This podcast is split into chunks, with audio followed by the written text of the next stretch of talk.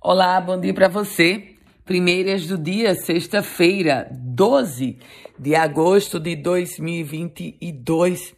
E olha só o perfil da Federação Norte-Rio Grandense de Futebol no Twitter criticou declarações do senador Stevenson Valentim. Literalmente, a Federação de Futebol assumindo partido. Depois, a mensagem foi apagada. A gente fala agora sobre turismo, porque a partir do dia 3 de dezembro, Natal vai voltar a ter voos para Buenos Aires, capital da Argentina. Essa informação foi confirmada pela Gol Linhas Aéreas. A ideia é ter uma frequência semanal de ida aos sábados e volta aos sábados e domingos. Aliás, a Argentina que está muito favorável em se a gente for observar a questão do câmbio. Um real hoje vale 55 pesos argentinos. E professores e servidores administrativos da rede pública de educação e da Prefeitura de Natal se tornaram alvos de golpistas que cobram pagamento de taxas para liberação de supostos recursos conquistados pela categoria na Justiça. Essa informação foi confirmada pelo Sindicato dos Trabalhadores em Educação. Números e números que chocam.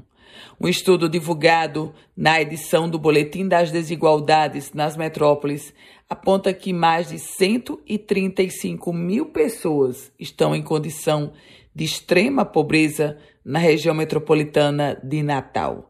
A pesquisa desenvolvida em parceria com o Observatório das Metrópoles, a PUC do Rio Grande do Sul e a Rede de Observatórios da Dívida Social na América Latina.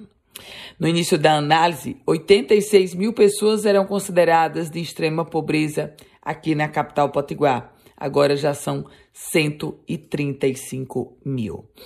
Violência. O Rio Grande do Norte teve, em média, oito medidas protetivas concedidas por dia no primeiro semestre deste ano. Os dados foram revelados pela plataforma Proteger do Tribunal de Justiça do Rio Grande do Norte. De acordo com as estatísticas, 1.536 medidas protetivas concedidas nos primeiros seis meses do ano. O mês com maior número de concessões foi março, 296 medidas protetivas. Economia.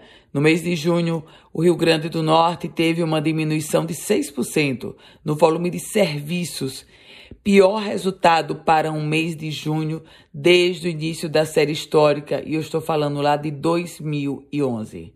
Com esse resultado, o Rio Grande do Norte também apresenta o segundo pior desempenho nacional. Ficamos à frente apenas do Acre. Meus caros ouvintes, essas são as primeiras notícias do dia. Se você quiser compartilhar esse boletim, fique muito à vontade. Se quiser começar a receber, manda uma mensagem para mim 98716 8787. Um bom final de semana para você.